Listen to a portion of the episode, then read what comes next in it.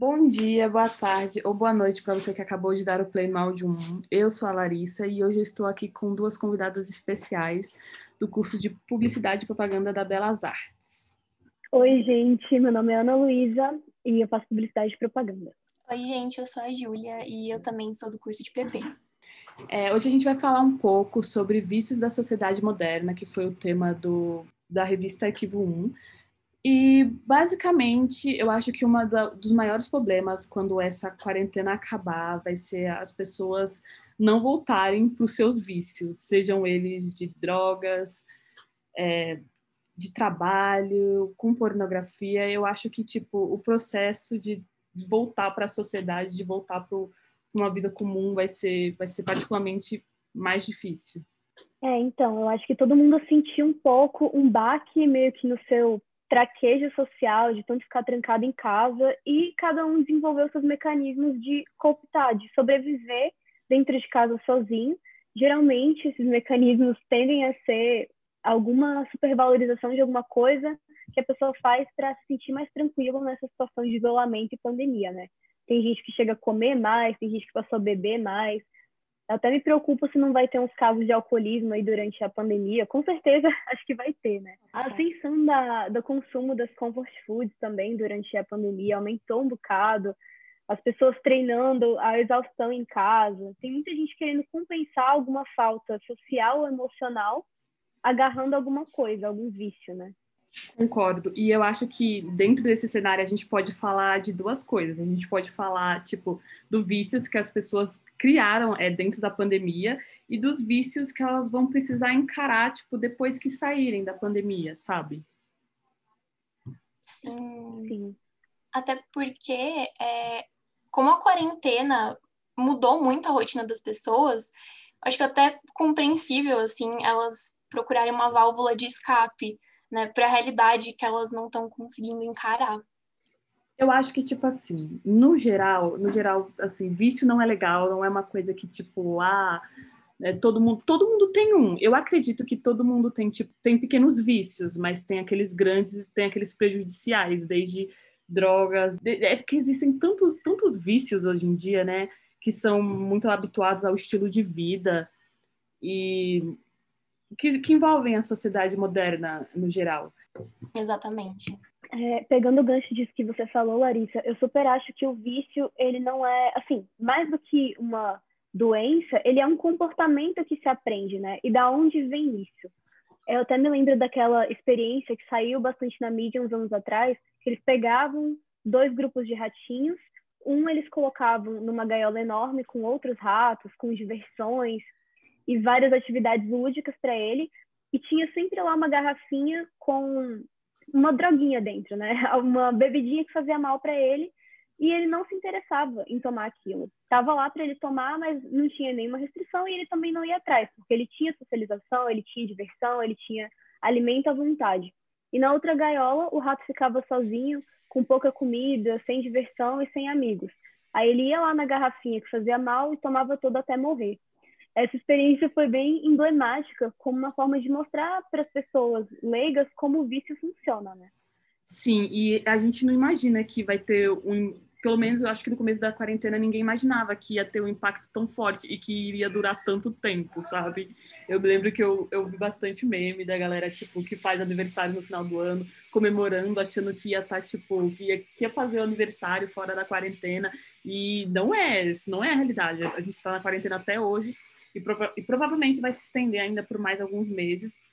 Mas o fato é que quebrar uma rotina tem um impacto muito grande. Eu tô falando isso também como uma experiência pessoal, tipo, quebrar minha rotina de ir para a faculdade, de ver os meus amigos, é, de é, de trabalhar, de trabalhar com as outras pessoas. E eu acho que eu percebo até, eu, eu tenho estudado, né, para poder também me manter saudável nesse aspecto, é das pessoas que são viciadas em trabalho, em trabalhar. E é um equilíbrio, é uma linha muito tênue, sabe, para você manter, para você dar conta de tudo e para você é, não ficar doente, obcecado com o trabalho. Então, tipo, tem gente que respira emprego e não para um segundo, até mesmo é, no seu momento de folga. Então, quando você junta, quando a sua casa vira o, o seu ambiente de trabalho, quando, a sua, quando o conforto vira uma zona de produtividade, então eu acho que aí entra um vício que muitas pessoas começaram a, a sentir, eu acho que já nessa altura do campeonato, na, na quarentena. Sim, é, na minha experiência, pelo menos, é, eu fico no meu quarto tanto nas horas de lazer quanto estudando, né? Por exemplo, fazendo os trabalhos da faculdade e tal. Então, assim, principalmente na quarentena, você não tem como separar o ambiente de trabalho e a vida profissional. É, e sobre né, vícios em trabalho e afins, é, eu acho também que é uma construção social. Eu, pelo menos desde pequena, sempre me falaram: não, com 18 você entra na faculdade, com 23 você está formada, e aí você começa a trabalhar e pagar contas, e aí quando realmente você cresce, você vê que não é bem assim, né? Desemprego, as pessoas supervalorizando o trabalho, assim, é uma realidade muito diferente, e eu acho que isso quebra um pouquinho a expectativa das pessoas e aí pode virar uma compulsão. Sim, sim, total. Acho que para nossa geração é bem mais difícil essa relação com o trabalho, porque hoje está tudo meio muito informal, né? A gente não sabe onde começa o WhatsApp de trabalho, onde ele termina, tem que ser uma coisa muito bem delimitada pela pessoa mesmo. E aí, de repente, a gente pode acabar se viciando, né? Tá ali respondendo alguém do trabalho 11 da noite numa sexta-feira, totalmente inadequado. E muitas vezes é, esse funcionário ele fica conhecido como um dos melhores funcionários da empresa, mas essa pessoa não tem nenhum equilíbrio, sabe, na vida dela no dia a dia. Principalmente as pessoas que moram sozinha, né? As pessoas que moram sozinha, aí que elas precisam é, se, se educar ainda mais, sabe, se lançar em cima do trabalho ou de qualquer outra coisa, como a internet, ou é, tem gente que é viciado no Instagram, sabe? Tem gente que achou que as pessoas procuram fuga, né? Como vocês tinham dito anteriormente. As pessoas procuram fuga. Então, cada um é, é, busca a fuga que mais faz parte, que é mais fácil de lidar no dia a dia, sabe? Nossa, demais. O Instagram é uma coisa que é feita para viciar, né? A gente vai ali scrolling down para sempre e quando você vê, você passou horas ali vendo nada que vá acrescentar na sua vida de verdade. Sim, e Exatamente. meu, é, exatamente. E às vezes, eu muitas vezes, eu não sei se já aconteceram com vocês, mas tipo, eu ia fazer, eu ia fazer alguma coisa no meu celular e de repente eu estava com o Instagram aberto ou com o Twitter aberto e tinha perdido uns 30 minutos vendo coisas totalmente aleatórias. Muitas vezes quando eu fui fazer trabalho, eu fazia muito isso. Ou então você abre o Instagram para dar uma olhada numa coisa específica e pontual que você precisa ver. Aí quando você abre a TL, aparece tal coisa que chama a sua atenção. Aí você vai lá, entra naquele perfil, começa a ver aquele conteúdo e esquece que você de fato entrou para fazer. Não, é, eu tava vendo esses dias aquele documentário Dilema das Redes e um dos caras explica que as redes sociais elas foram feitas né, exatamente para viciar e tá relacionado com o um sistema de reforço, né? Porque quando você dá atualizar na página, você sempre vai receber alguma coisa nova, alguma informação, algum produto para você comprar. Então, assim, acho que o tempo inteiro a gente está é, recebendo informação e, e, foto das pessoas e às vezes a gente não consegue acompanhar, né? E isso é um problema sério se a gente for parar para pensar, porque, tipo, é, você fica tão. você A gente é tão bombardeado com muita informação o tempo inteiro que a gente acabou naturalizando. E para você estar tá por dentro é, do, da, da, do que está acontecendo no mundo, você precisa estar tá ligado na internet, sabe? Você precisa estar tá acompanhando as redes sociais. E principalmente na quarentena, porque se você não estiver acompanhando pelo menos as redes sociais em que, os, em que seus amigos fazem parte, então você está desatualizado, porque ali, além de você não ter eles na sua vida, no dia a dia, você também não tem eles é, no feed do Instagram, é, no feed do Twitter, enfim, né? Por aí vai. Sim. É interessante pensar a internet como um mecanismo que ele te agarra para que você fique viciado, né? Tudo é over na internet, tudo tem flash demais, é brilhoso demais, é colorido para chamar sua atenção, é clickbait de várias maneiras, o título mesmo é clickbait, tem uma, uma thumbnail geralmente em algum vídeo, algum site que é escandalizante para chamar sua atenção e é aí que eles pegam a gente para a gente ser o produto, né? No caso, a gente consumir qualquer coisa que se esteja vendendo na internet e no final das contas o maior ativo é você, o consumidor. Sim. Nesse contexto, meu Deus, é, virar viciado em internet é tudo que eles querem, né? Que a gente entre, consuma, acesse conteúdos, compre coisas. Ficar compulsivamente ali, alerta nas notícias, nos produtos, em tudo que sai de novo. E esse, esse vício faz a gente ter outros transtornos, sabe? quem é viciado na internet, tipo, ou com certeza tem algum transtorno, ou não dorme bem, ou come demais por alguma ansiedade, é, vai ter o prejuízo. Por mais que a pessoa não note que aquilo é um prejuízo, mas vai ter. Começa com você entrando num site, assina aqui uma newsletter de um site que você gosta, aí quando você percebe, você já está recebendo um monte de e-mail daquela loja que você comprou uma vez, te mostrando novos produtos. Aí você começa a pensar, eu nem queria isso, mas pode ser que agora eu queira, né? Interessante. Aí você vai lá e compra de novo. Tem gente que compra enlouquecidamente e não percebe o quanto está sendo influenciado por esse marketing, né? Nossa, isso que você falou, esses dias eu estava me policiando, porque eu coloquei na minha cabeça de que eu deveria ter urgentemente um secador de cabelo novo, com um difusor, com aquela partezinha do difusor. E aí eu peguei e, e, eu tenho eu tenho uma pastinha que eu separo no navegador de coisas importantes para comprar. E aí eu peguei e coloquei esse secador, esse bendito secador lá, né? E aí depois quando eu tava quase comprando, eu parei para pensar, cara, eu preciso mesmo desse secador? Tipo, eu fiquei pensando, eu preciso mesmo comprar esse secador. Não tem, não tem nada na minha casa que não seja mais necessário do que esse secador de cabelo. É observação. Eu já tenho um. observação. Então, Eu tipo assim. ainda mais na nossa sociedade capitalista, é, todos nós estamos fadados a a comprar, a gente é estimulado o tempo todo, é, é, uma coisa muito doida de se pensar. Sim, e se a gente não se a gente não se policiar, sabe, é um impulso, é uma impulsividade que você vai sem que você age sem pensar, sabe? Eu acho que é assim os que assim são os vícios no geral. Um exemplo desse agir sem pensar, né, sobre o vício em compras, foi o Amazon Prime Day. Eu particularmente entrei lá, eu vi que tinha ah, vai ter o Amazon Prime Day, né? Eles já começam antes mandando aquele e-mailzinho de marketing para você ficar esperto. Nem estava pensando em comprar nada e fui lá olhar o Prime Day só para ver quais descontos que tinha. E nessa eu comecei a olhar Alexa, um monte de coisa que eu não precisava, né? Aí chegou uma hora que eu coloquei a mão na consciência e pensei, cara, por que, que eu tô olhando o desconto sendo que eu não tô precisando de nada? Aí me veio aquela imagem do pai do Cris, de todo mundo odeia o Cris, sabe? o desconto é sempre maior se você não comprar nada. Boa. Júlio, eterna referência. Isso, na verdade, é, não tratando, vira uma doença. É uma doença chamada oniomania, né? Que é um vício em compras de uma maneira que parece dependência química, sabe? E eu, eu acho que essa é a parada mais essa é a parada mais profunda do vício, porque você cria, você cria uma dependência, você fica obcecado. Então, o seu prazer está na, tá naquele ato da compra, o seu prazer está em consumir, está em estar tá por dentro, está é, em trabalhar, sabe? Está em ficar sempre atualizado no trabalho. E eu acho que essas coisas são extremamente destrutivas. E quando você, na maioria das vezes, quando a pessoa para para perceber mesmo, ela tá no fundo do poço. Sim. Mas aí é que tá. Você falou que a gente é, pode ficar doente pelo vício em consumir. Mas hoje, assim, nessa era de superinformação, eu questiono o que é que, que horas que a gente para de consumir, sabe? A gente vai dormir com o celular na mão, antes de dormir a gente está vendo uma série, consumindo ali a última produção do Netflix, aquela que todo mundo está falando.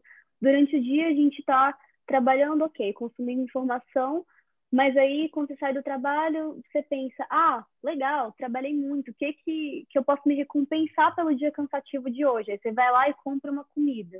Caramba, que horas a gente para de consumir, sabe? É, é por isso que eu acho que existe também níveis, sabe?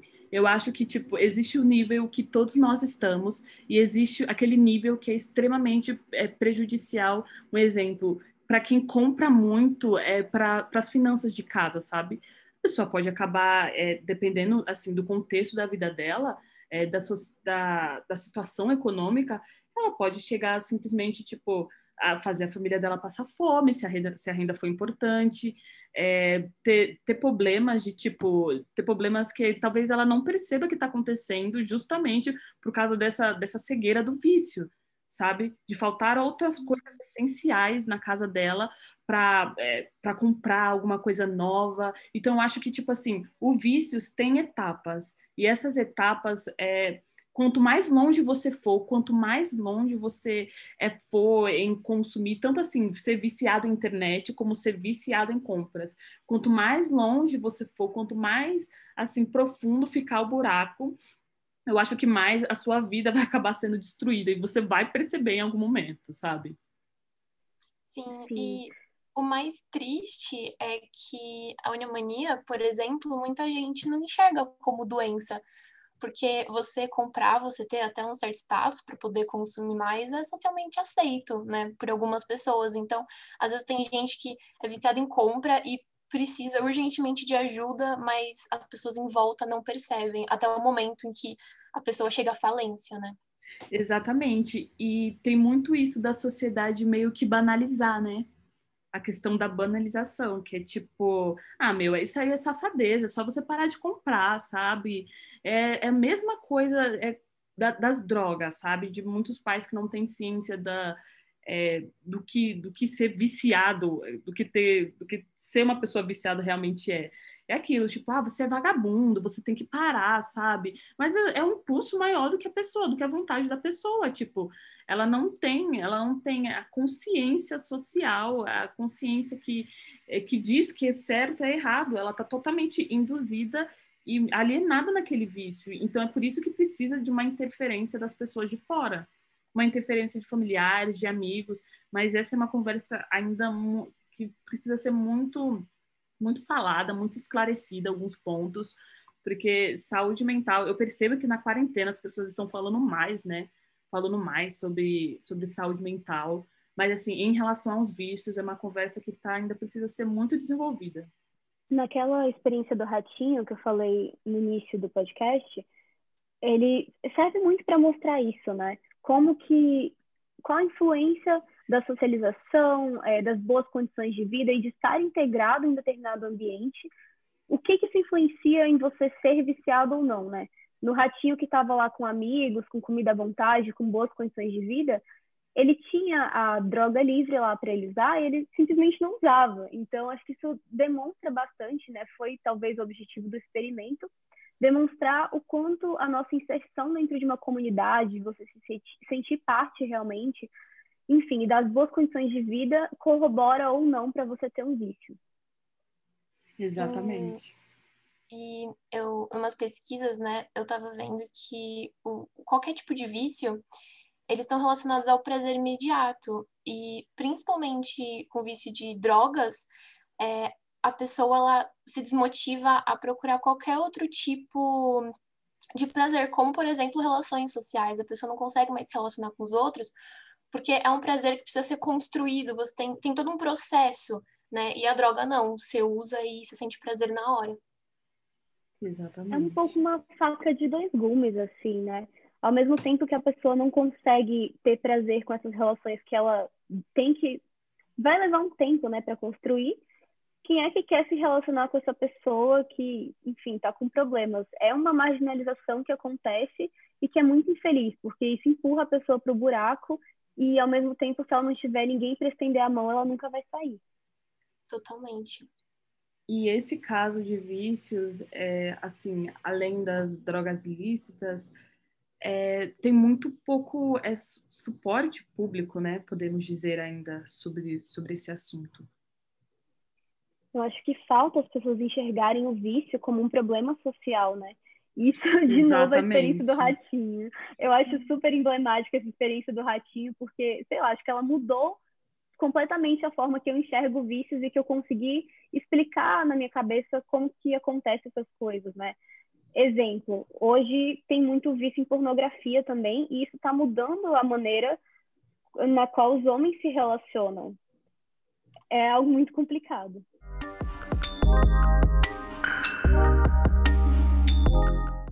Então vamos ficando por aqui, pessoal. Essa foi a conversa de hoje com a Júlia e com a Ana. Essa foi a nossa visão sobre um assunto tão sensível e polêmico. E espero que vocês tenham curtido. E é isso. Até a próxima. é isso, pessoal. É, obrigada, meninas, pela oportunidade de estar aqui no podcast e aguardo os próximos. Tchau, gente. Obrigada pela oportunidade também. Adorei o papo com vocês e até a próxima.